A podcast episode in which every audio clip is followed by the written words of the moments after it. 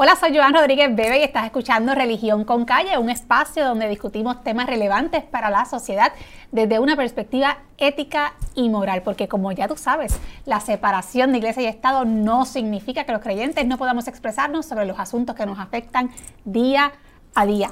Búscanos en las redes sociales, en Facebook, en YouTube, en Instagram y también en las aplicaciones para podcast. Tú escoge la que, la que más te guste. Pero lo más importante, como vas a ver en pantalla, en la página de Facebook de Religión con Calle, además de darle like, dale seguir y ve primero. Y de esta manera te garantizamos que esta programación va a salir en tu página personal. Pues muy bien, hoy vamos a estar hablando sobre la reapertura de las escuelas públicas luego de los eventos sísmicos que hemos estado viviendo y eh, la responsabilidad moral y el deber moral que tiene el Estado de proteger la vida de sus ciudadanos.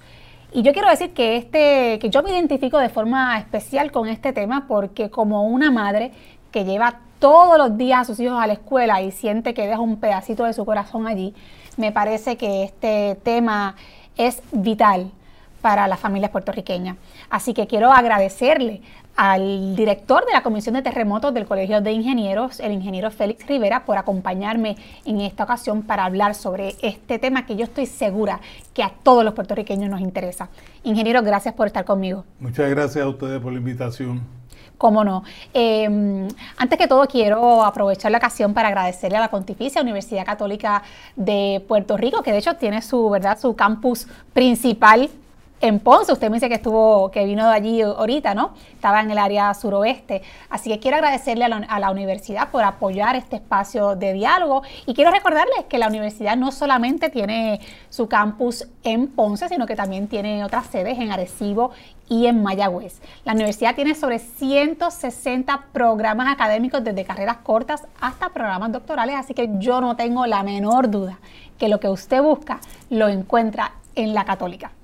Bueno, ingeniero, pues vamos, vamos al grano, vamos directamente al punto de lo que quiero conversar con usted sobre este tema que me preocupa y sobre el que quiero que la gente se informe. Y además sobre que es importante crear conciencia como país. Eh, esta semana salió una noticia de que de las 224 escuelas que van a abrir entre el 28 y 29 de enero, que eso es ya la semana próxima, hay seis escuelas que aparecen en una lista em, de escuelas que necesitaban ser protegidas contra los terremotos, o sea, que necesitaban protección antisismo, según detalla la noticia.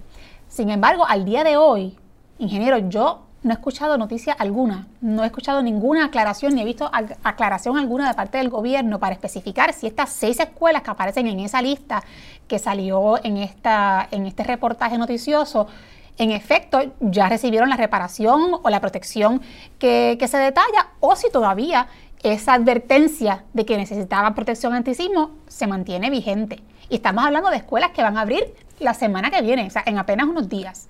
Además de esta noticia, yo estoy segura que muchos vimos o, leyeron que el director de la Autoridad para el Financiamiento de la Infraestructura, de AFI, dijo públicamente en una vista pública, o sea, reconoció que las inspecciones que está realizando el gobierno para determinar qué escuelas van a abrir y cuáles no, no se trata de inspecciones para determinar si esas estructuras son resistentes a terremotos futuros, sino que se limitan exclusivamente a una inspección visual para determinar si en efecto sufrieron algún daño a raíz de los terremotos pasados. Eh, y además de esto, en el día de hoy, hoy estamos, estamos grabando este programa, hoy es 23, este, la Asociación de Maestros y la Federación de Maestros estaban alertando y denunciando que los informes que han visto de, los diferentes, eh, las diferentes inspecciones les, parecen confusas, tienen muchas preocupaciones, tienen dudas, porque por un lado, algunos de estos informes dicen que las escuelas son aptas para abrirse, algunas escuelas son aptas, pero a la misma vez en ese mismo informe, en la sección de hallazgo, dice que hay un peligro de colapso. O sea, parecería una contradicción y están pidiendo que se aclare esta información. Una de las escuelas que está en esa, en es la Escuela Vocacional Carlos Daniels en Carolina y así hay otras. Así que este es el escenario, ingeniero. Y yo me estoy preguntando, lo que yo estoy segura que se pregunta muchísima gente, si no la gran mayoría del país. ¿Qué está haciendo el gobierno?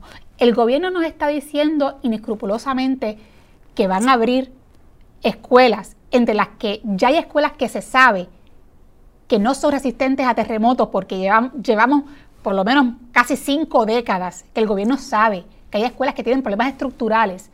Y el gobierno nos está diciendo a nosotros que aún así van a abrir estas escuelas sin estar seguros de si son sismos resistentes y que van a jugar a la suerte con la vida de las personas, de los niños y de los maestros y de todos los componentes, los que componen la comunidad escolar. De eso es lo que se trata. Es responsable que el gobierno tome esta decisión, ingeniero. Sí, definitivamente es una decisión del gobierno, es una decisión eh, de responsabilidad, porque está envuelta la vida de, las personas que están ahí este, en, esa, en esa, dentro de esa estructura.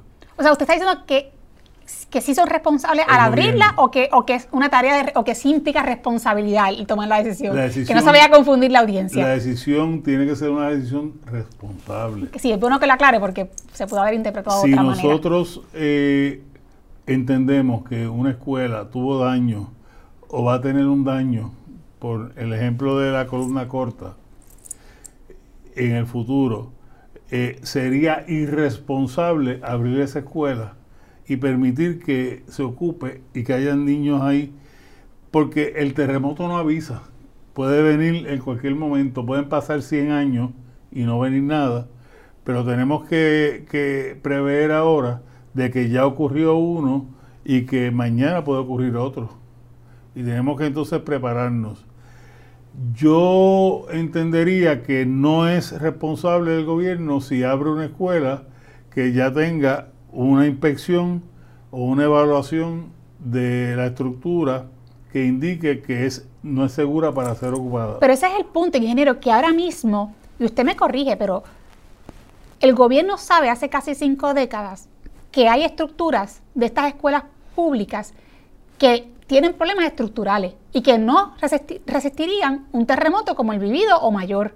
O sea, ya eso está documentado, ¿no? Sí, Exacto. Y de, esas, de, esa, de ese universo de colegios, según la información que yo he podido conseguir, aproximadamente del universo de 850 y pico de escuelas que hay en Puerto Rico, públicas, 600 más o menos ya han sido, eh, digámoslo así, eh, reforzadas o se ha trabajado con el asunto estructural de ellas.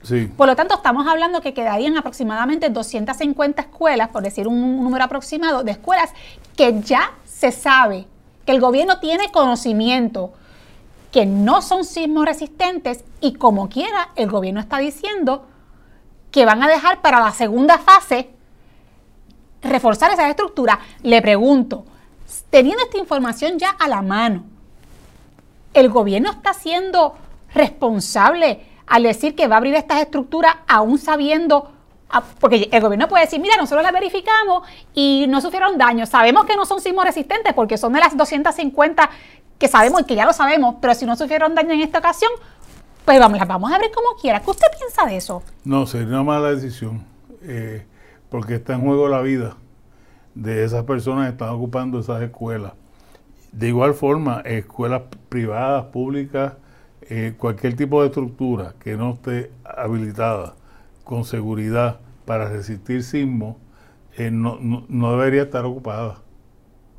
A mí, me, a mí me parece que es un deber moral del Estado, que si ya saben que de las 224 escuelas que se van a abrir, hay seis que aparecen en esta lista que, salió en, un, en uno de los, de, de los medios de comunicación, que están en esta llamada lista de escuelas que necesitaban protección antisismo, aunque la noticia no detalla cuál es esa lista, pero si ya ha salido en los medios, yo creo que es responsabilidad este, del Estado decir, mire, sí padres o comunidad escolar o mire país, estas seis escuelas ya se reforzaron o no se reforzaron, que esa es otra de las preguntas que yo tengo para usted.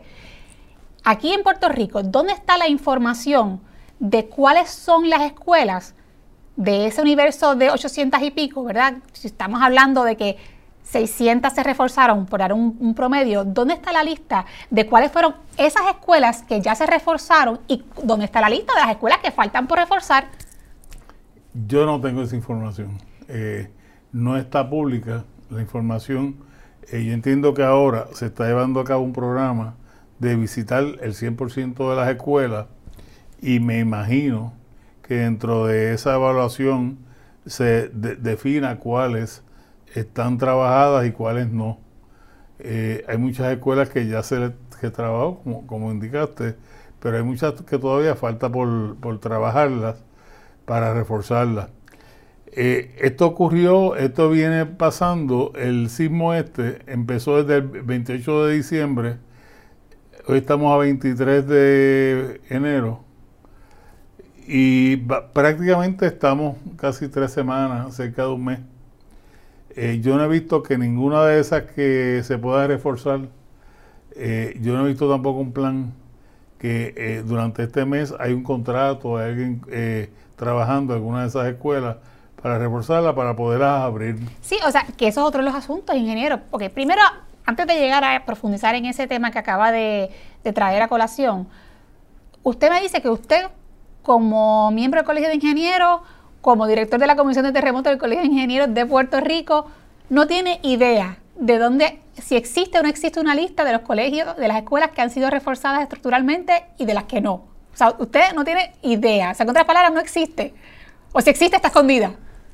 No tenemos idea al día de hoy. Eso es alarmante. Ante una situación como la que estamos viviendo, me parece a mí que es impresionante que todavía no se, no se haya hecho público una lista para que la comunidad de este país sepa cuáles son esas escuelas y cuáles, o sea, cuáles son las que, las que faltan por reforzarse. Eso a mí me parece que es escandaloso y debería ser una noticia de primera plana, la exigencia de esa lista por parte del gobierno porque estamos hablando aquí que no podemos jugar a la suerte de si el, que si viene o no viene un terremoto y, y rogarle no sé a quién, ¿verdad? De que no ocurra un terremoto no sé en cuántos años y que no le corre, y que no le toque al, gobierno de, de, esta administración o de la futura, o que sencillamente, ay, pues vamos a pedir que el terremoto vuelva a pasar de noche o de madrugada. Eso sencillamente es una locura, es una insensatez. Y me pregunto si no bastó con, la, con imaginarse la tragedia dramática que hubiera ocurrido si el terremoto del 7 de enero hubiese ocurrido durante el día en la escuela de, ¿verdad? En esa escuela de Huánica. ¿Qué hubiera pasado? Bueno, todos sabemos lo que hubiera pasado. Hubiese, hubiese sido una tragedia de envergadura. Así que yo creo que nada más que uno poderse imaginar ese escenario debería ser suficiente para que todos estemos en, la actitud de exigir la información que como país nos corresponde, ¿no? Esa es la parte importante, esa es la parte importante en este momento. Eh, y no se debería responsablemente abrir ninguna escuela que no esté apta para que los niños vayan a estudiar ahí. Eh, hay otros métodos en los que uno refuerza la, estructura, donde un niño puede ir eh, a un vagón y crear eso como un salón de clase o unas carpas eh, y que el niño por lo menos de forma segura vaya sin penalizar el semestre. Pero yo no metería a un niño en una escuela que ya tiene unos problemas estructurales ya definidos. Claro. Nosotros hemos tenido oportunidad durante los 80, los 90, eh, sus siguientes, de visitar países con este tipo de estructura, que es con la columna corta. Y en la mayoría de los casos esas estructuras colapsan. Colapsan es que las columnas fallan y al fallar el techo se colapsa y, y, todo, todo lo que está ahí pues, lo aplasta. Lo aplasta. Claro. Eh, así es que ya eso es algo que hay que trabajar, hay formas para remediarlo, mejorarlo, trabajarlo y hacer esa estructura más segura para efectos sísmicos. Y desde el punto de vista práctico, usted estaba hablando, ¿verdad?, de que ya han transcurrido por lo menos dos semanas desde el evento del 7 de enero. Eh, ¿Qué se puede hacer? O sea, esto, este tipo de, de, trabajo de reforzar las estructuras toma, toma mucho tiempo o es algo que que es relativamente, digámoslo así, este, rápido. O sea, es algo que se puede ir trabajando en estas dos semanas. Si, hubiese habido un plan eh, ya diseñado de cómo se iban a reforzar estas estructuras, ¿cuánto hubiésemos avanzado? Se hubiese avanzado mucho porque ya se habían reforzado unas escuelas anteriormente. Ya hay unos planos típicos de métodos y alternativas para reforzar las escuelas que hay tres condiciones. Una es la fibra de carbón, una es rompiendo y separando la, columna del murito y otra es reforzando unas paredes de carga entre los salones para hacerlas más sismo resistentes, para que los techos no colapsen. Si es que ya esa tecnología la, hemos ya experimentado anteriormente y era cuestión de empezar unas contrataciones y mientras más rápido se empiecen esas contrataciones, empezar con los trabajos de, reconstrucción eh, en un plan eh, y decir, esta escuela, vamos, vamos a empezarla hoy. Eh, yo diría que mínimo una escuela debería estar como unas seis semanas aproximadamente, con un trabajo intenso de seis a ocho semanas, reforzándola. O sea que dos meses más o menos podría tomar el tiempo de trabajar. De trabajarlo. Trabajar. Eh, hacerlo rápido. Y obviamente con un buen equipo de trabajo, pues se hacen varias escuelas simultáneamente, varias lógicamente. simultáneamente a nivel isla. Exacto. Y entonces eventualmente, pues ya, mientras tanto, tiene que haber un plan para temporalmente esos niños sigan su curso de, de, de estudio en una facilidad que sea segura. Claro. En lo que entonces en dos meses, tres meses, que tampoco es que estamos hablando de que va a ser un año, una reparación, entonces que no sabemos dónde vamos a, a, ubicar a los niños, a esas comunidades escolares. Estamos hablando de un tiempo relativamente corto que se, el gobierno fácilmente podría diseñar una estrategia para reubicarlos temporalmente en otro espacio.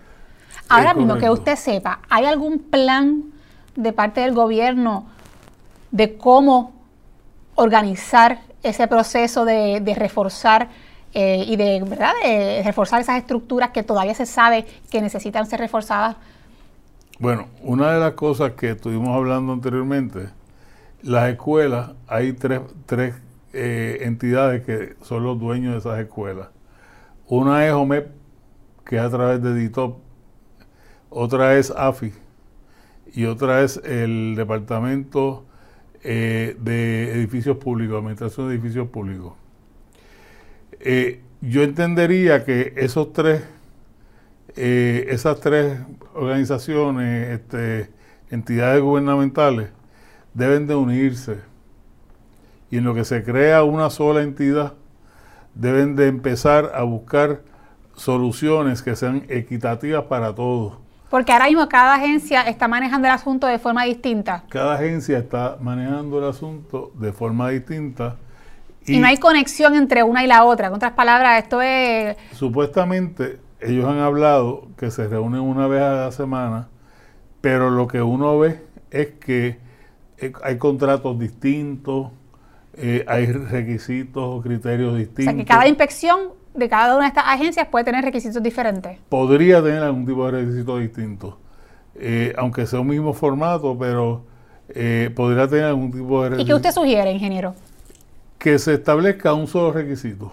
Eh, ya hay unos métodos para hacer evaluaciones y lo que se estaba haciendo era hacer una evaluación inicial visual y ver cuánto era el daño, si alguno, a la estructura. Eso no descarta que si yo estoy haciendo esa inspección visual, veo que la estructura ya, está comprometida con una columna corta, eh, yo debo de informarlo, anotarlo y decir, mira, aunque no hay un daño, esta estructura no debe ser ocupada claro. porque tiene esa condición. Pero eso no está pasando, ¿verdad? Eh, o sea, lo que yo estoy, lo que tengo entendido es que se inspecciona. Si todo está bien y no hay ningún, ¿verdad? ningún daño físico, pues entonces, a ver, para adelante, apta para que se abra. ¿Eso es lo que está ocurriendo? Hay criterios entre lo que son los funcionarios de la agencia y lo que son los inspectores que fueron contratados. Hay cinco firmas que contrataron para hacer esas inspecciones. Hay criterios distintos en lo que es, por ejemplo, un funcionario del gobierno y, el contratado. Este puede decir que no está apta, pero cuando pasa a manos del funcionario del gobierno, él puede indicar que sí, que está apta. Entonces ahora o sea, que pueden haber informes contradictorios. Informes contradictorios. ¿Y eso está pasando? Eso está pasando. pues que eso precisamente la Asociación de Maestros y la Federación de Maestros hoy estaban alertando de que ellos tenían informes contradictorios de donde por un lado se decía que algunas escuelas estaban aptas para abrirse y por otro lado en hallazgos se decía que había un peligro de colapso. Entonces nos tenemos que plantear, pero ¿qué es lo que estamos haciendo?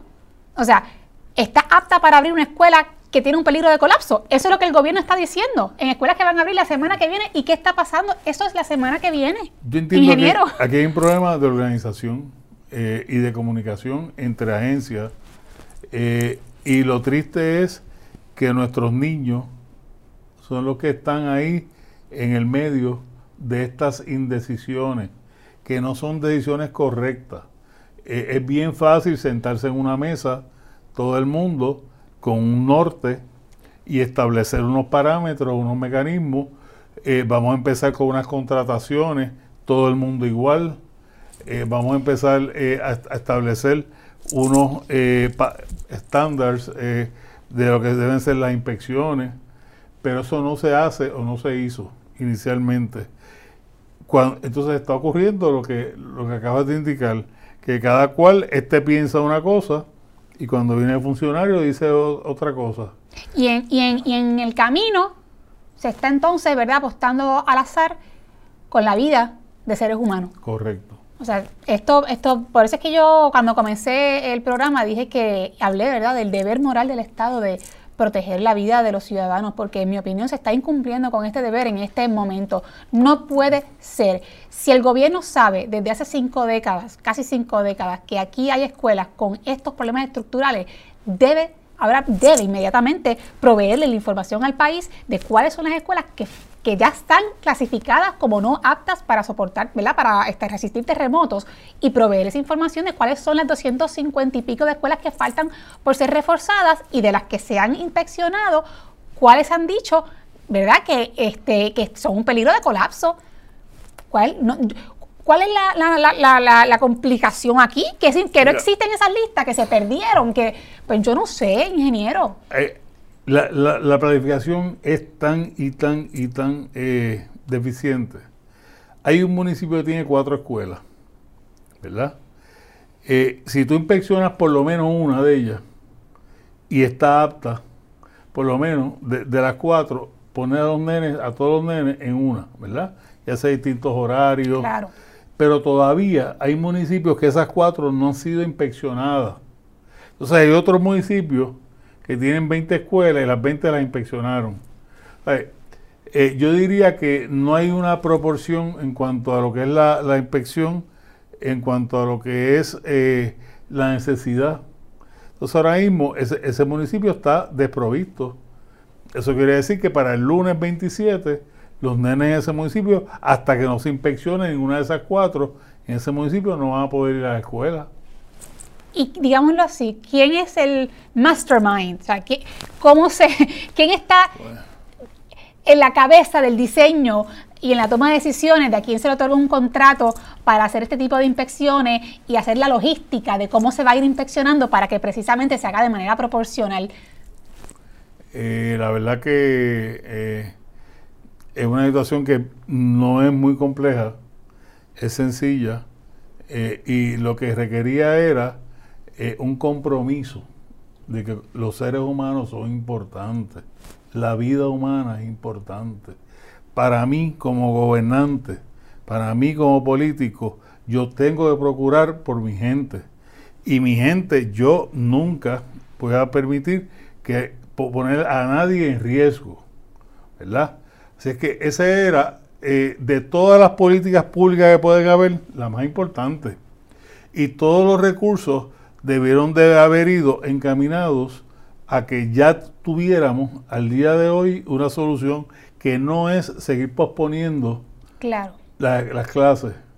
¿eh? Eh, y todavía estamos posponiendo cada eh, iba a empezar el 23, ahora el 27. Y de la misma manera se sigue posponiendo el proceso de, reforzar esas estructuras y seguimos perdiendo el tiempo. Y sin embargo vemos a, maestros de vocación en, esa, en esos refugios dando clases al aire libre a sus estudiantes. De forma este, autogestionada. Y eso, eso es plausible, eso hay que reconocerlo y aplaudirlo. Pero ¿sabes qué?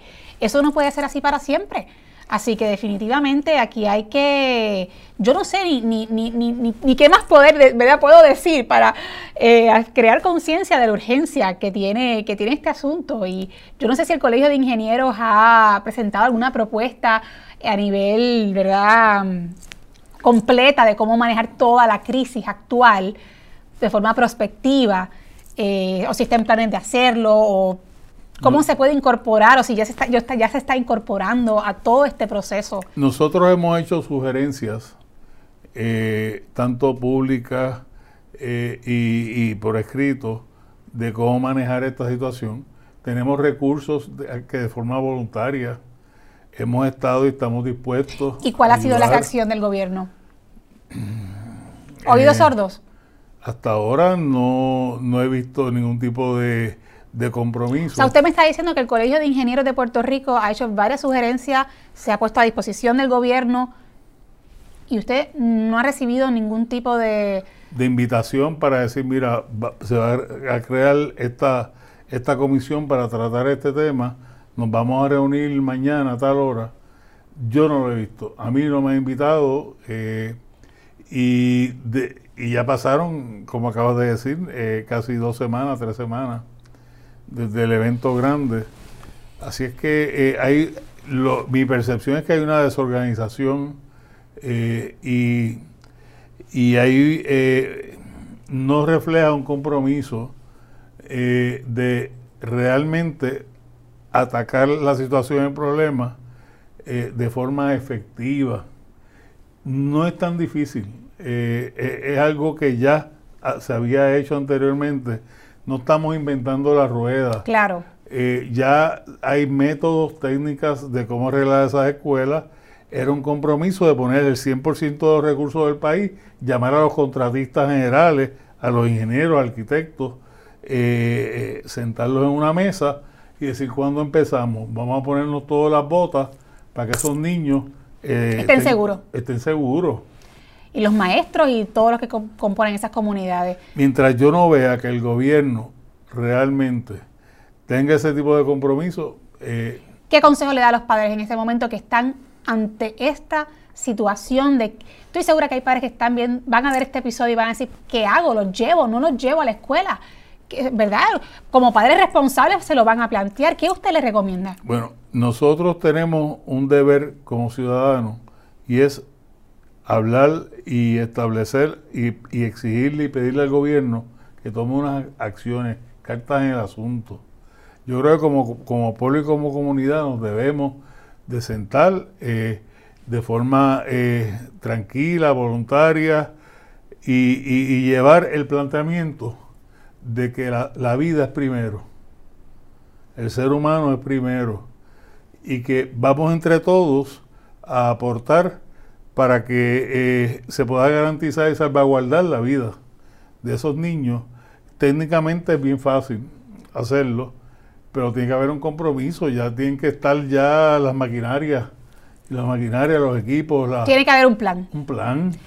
Pues caramba, ingeniero, yo de verdad le agradezco su tiempo, ¿verdad? Yo sé que, que cuando decidí hablar sobre este tema, pensé rápidamente en usted como, como profesional, así que le agradezco que haya aceptado mi invitación y a todos estos padres, padres, madres, abuelos, tíos, familiares, amigos que me están escuchando, exijan que el gobierno les deje saber si la escuela a la que usted va a llevar a sus hijos es una de las escuelas que, ¿verdad? que estaba dentro de las escuelas que necesitaban ser reforzadas estructuralmente para que usted sepa si se hizo o no se hizo ya ese trabajo de reforzar esas estructuras y que usted pueda tomar una decisión verdaderamente informada y en favor y en beneficio de la protección de la vida de sus seres queridos.